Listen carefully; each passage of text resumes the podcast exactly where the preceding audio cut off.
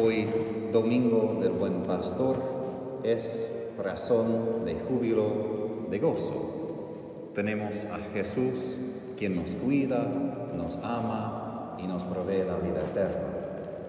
Pero del lado muy mundano, no es siempre un elogio decir que somos ovejas. Cuando yo vivía en Bolivia, recuerdo que salí de mi casita y hubo un montón de ovejas invadiendo nuestro jardín y comiendo todo lo que se pudo ver. Y cuando nosotros intentamos agarrar las ovejas, no respondieron. Estaban un poco tercos, podamos decir. Yo soy varón, yo hago ejercicio, tengo un poco de fuerza, no me hicieron caso, caso en nada. Ya hasta sacamos un palo y todavía no me hicieron caso. Fue todo un momento, hasta tengo una foto de este recuerdo de mí con mi palo de pastor y pensando, eso es mucho más difícil de lo que suena a veces, porque es una imagen tan tierna de imaginar a Jesús como buen pastor. Pero es quizás no siempre un elogio para nosotros, pero es una imagen real. Como ovejas, no siempre somos muy dóciles, no siempre somos tan inteligentes en cuanto a nuestra propia salvación y a dónde debemos ir en la vida. Y necesitamos que alguien nos conduzca hacia la vida eterna, a veces con suavidad, a veces con un poco más de fuerza, diciendo, ok, de verdad te estás equivocando y porque te amo, te voy a manejar a otro lado. Eso es el primer paso para nosotros hoy, de reconocer, yo necesito un pastor.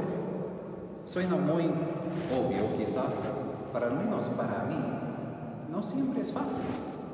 Yo tengo un doctorado, yo tengo una maestría, bueno, doctorado en teología, maestría en psicología y otros grados. Yo puedo fácilmente pensar, lo entiendo, yo capto, si yo tengo una inquietud, algo para contestar, yo sé a dónde buscar. El doctor Google también tiene muchas respuestas. Pero es difícil a veces recordar, pero al fin de cuentas necesitas otra persona. Y eso exige humildad. Humildad de que yo no sé. No sé. Recuerdo un momento compartí que cuando era adolescente yo estaba en la mesa con mi papá hablando y bueno, como yo soy un poco inteligente, ya entendía lo que él iba a decir y ya le corté diciendo, pero papá ya sé. Y él me dijo, Tadeo, quizás ya sabes, pero déjame decirlo, soy tu papá. Y después de unos años en la formación me di cuenta, esto es mi orgullo, eso es mi soberbia, de donde nace todo. Imagino yo que yo sé, que yo capto, que yo puedo decidir correctamente, pero de hecho, cada vez que me arrodillo para confesar, es justo para decir, no, me equivoco, me equivoco, y no solo un poquito, con las cosas más importantes de la vida, casi siempre no logro decidir bien. Y por nosotros hoy, como digo, es no tanto un insulto reconocerse oveja, pero es algo de realidad, porque a veces tenemos imágenes de nosotros mismos, casi siempre tenemos poco mejores de lo que somos en realidad. Y nosotros tenemos esto así porque creemos muchas veces que soy amable, otros me van a amar porque tengo esas cualidades, yo soy así, soy tal persona. Pero Jesús no me ama porque soy tal persona o tengo esas cualidades. Me ama porque es Jesús.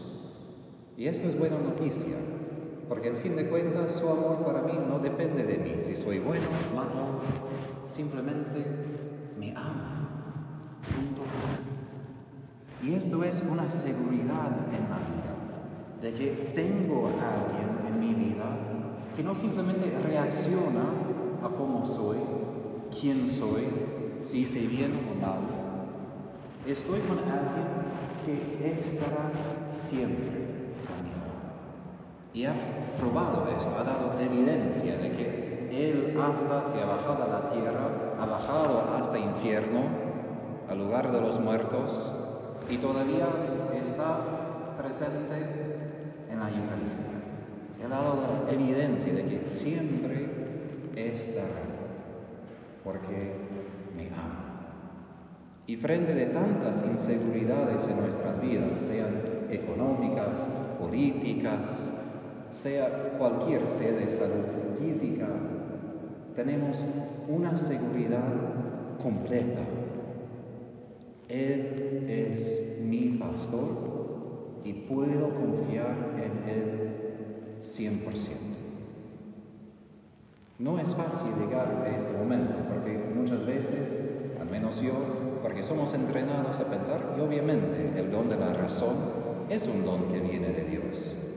Pero yo recuerdo una vez cuando yo estaba en confesión, hace, bueno, no tantos años, no tengo tantos, pero 10, 15 años, y el sacerdote me dijo, Tadeo, tienes que agarrar la mano de Jesús para que Él te conduzca por sus caminos y tienes que cerrar tus ojos.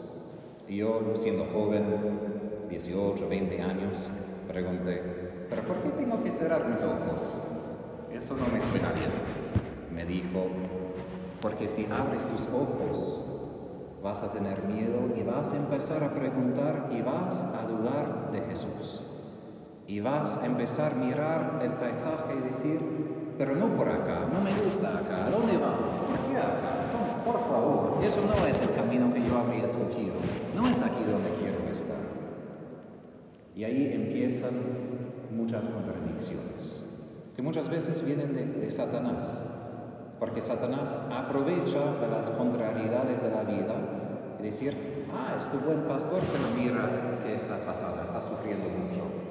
¿Cómo puede ser un buen pastor si estás por este camino? Y ahí empieza todo. Es importante para nosotros, para vivir en esa seguridad, para poder confiar en Jesús, una sola cosa que Jesús describe en el, Evangelio, que es, mis ovejas escuchan mi voz. Y eso en realidad, si pensamos en ovejas, si no son tan inteligentes, yo siendo de Texas he pasado varios momentos con ovejas. Bueno, si uno no haga esto, no es tan amable o, o cristiano hacer esto, pero si uno empuja la oveja a su lado, ni puede parar otra vez, ni es capaz. Necesita un ser humano para que lo arrancamos y lo ponemos de pie. Y hay muchas otras cosas que necesitan sí o sí nuestra ayuda. Su supervivencia depende de su capacidad de escuchar a su pastor. Porque no pueden protegerse de lobos, ni saben bien dónde están las praderas verdes. Dependen de esta persona y nosotros también. Nuestro único talento para llegar a la vida espiritual, podemos tener un montón de talentos en este mundo. Pero sin este único talento, todo el otro, como se va, desaparece a fin de cuentas. Es el talento de reconocer su voz, de decir, es Él. Él me está guiando está hablando. Y no simplemente que Él en general habla a todos, pero habla a mí, porque Jesús aquí, yo las conozco y ellas me siguen, está apuntando un vínculo muy personal, no está diciendo, sí, yo conozco esas ovejas, más o menos son iguales, y bueno, en general yo conduzco toda la red. Él conoce a cada uno de nosotros de una manera muy íntimo. Y Él quiere que lo conozcamos también de esta manera.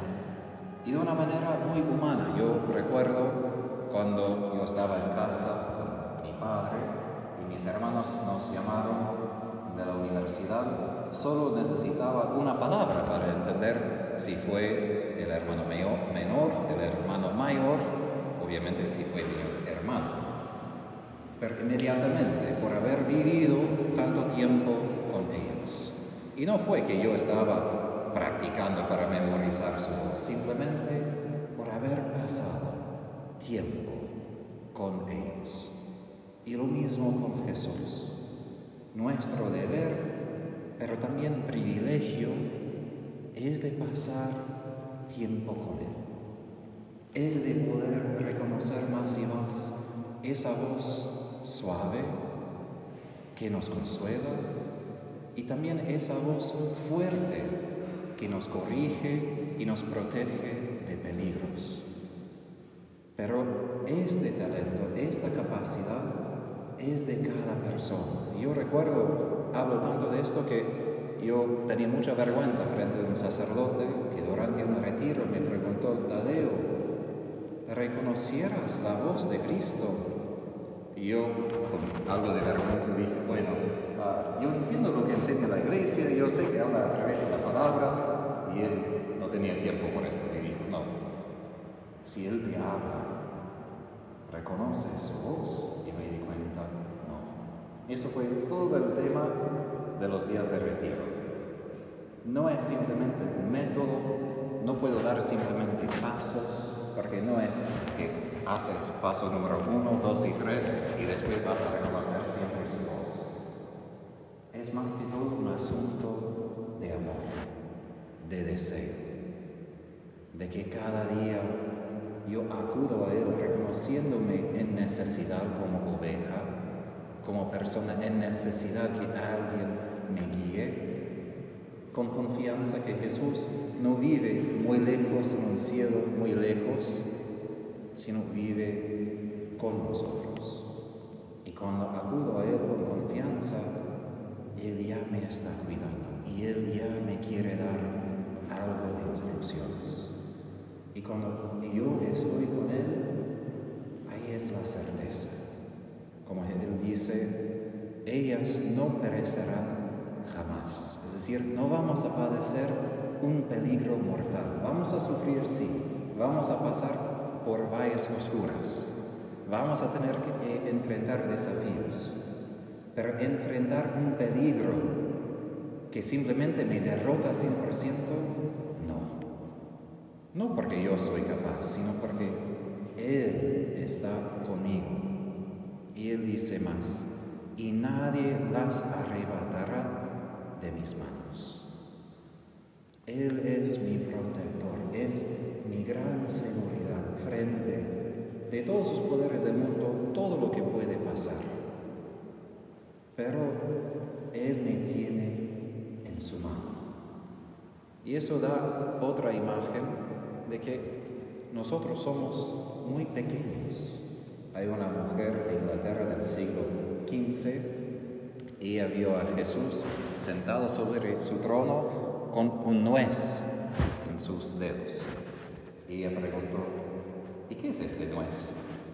Y Jesús, es todo el universo. Ok. Solo Dios puede tener el universo como una nuez sus dedos. Y esto nos muestra nuestra pequeñez, pero también nos muestra, de verdad, tiene todo en sus manos. Tiene a mí en sus manos. Muchas veces lo que nosotros enfrentamos es una batalla en el corazón entre miedo de qué, pasa, de qué va a pasar si esto otro otro y la fe, que nos provee certeza que sí todo eso puede pasar, pero estoy en sus manos. Y hay un canto para los niños que no tanto funciona aquí porque todo en inglés, pero un canto para los chicos, muy chicos, de cuatro años, que en español sería, Él tiene todo el mundo en sus manos. Y hay hasta veces que yo, cuando reconocí la voz del buen pastor, cuando yo estaba en momentos de dificultad quejándome a Jesús, y este canto volvía a mi mente, yo, por favor Jesús, porque soy un adulto, Pero me di cuenta, al fin de cuentas, esto es la verdad. O estoy en sus manos y al fin de cuentas todo estará bien, o no estoy en sus manos y no hay nada bien. Pero no hay nada en el medio. Mi parte es dejar que yo esté ahí. ¿Y cómo me pongo ahí? Escuchar y obedecer. Dos cosas fundamentales de nuestra vida. Y tenemos la promesa en la segunda lectura de lo que pasará si somos fieles a Él en esta vida. Nosotros en el Nuevo Testamento escuchamos no tanto sobre cómo será el cielo, solo sabemos que resucitaremos con Jesús y vamos a estar con Él. Pero tenemos una imagen hoy de cómo es el cielo ya ahora para los santos antes de la venida de Jesús. Y quiero terminar con esas palabras porque para mí son muy cercanas a mi corazón. Porque es muy fácil mirar el valle oscuro ahora y desesperarme. Ver cómo está el mundo y decir, no sé si voy a llegar y ya tener tanto miedo. Pero esas palabras casi yo, como Tadeo, necesito grabarlas en mi corazón como ancla de esperanza de que esto es a donde Jesús me lleva. Ahí tengo que tener mi mirada fija. El que está sentado en el trono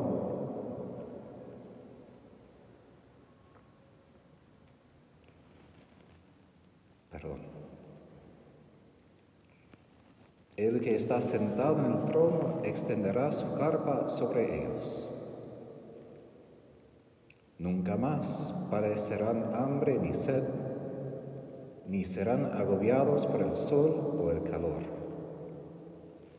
Porque el Cordero que está en medio del trono será su pastor y los conducirá hacia los manantiales de agua viva. Y Dios secará toda lágrima de sus ojos.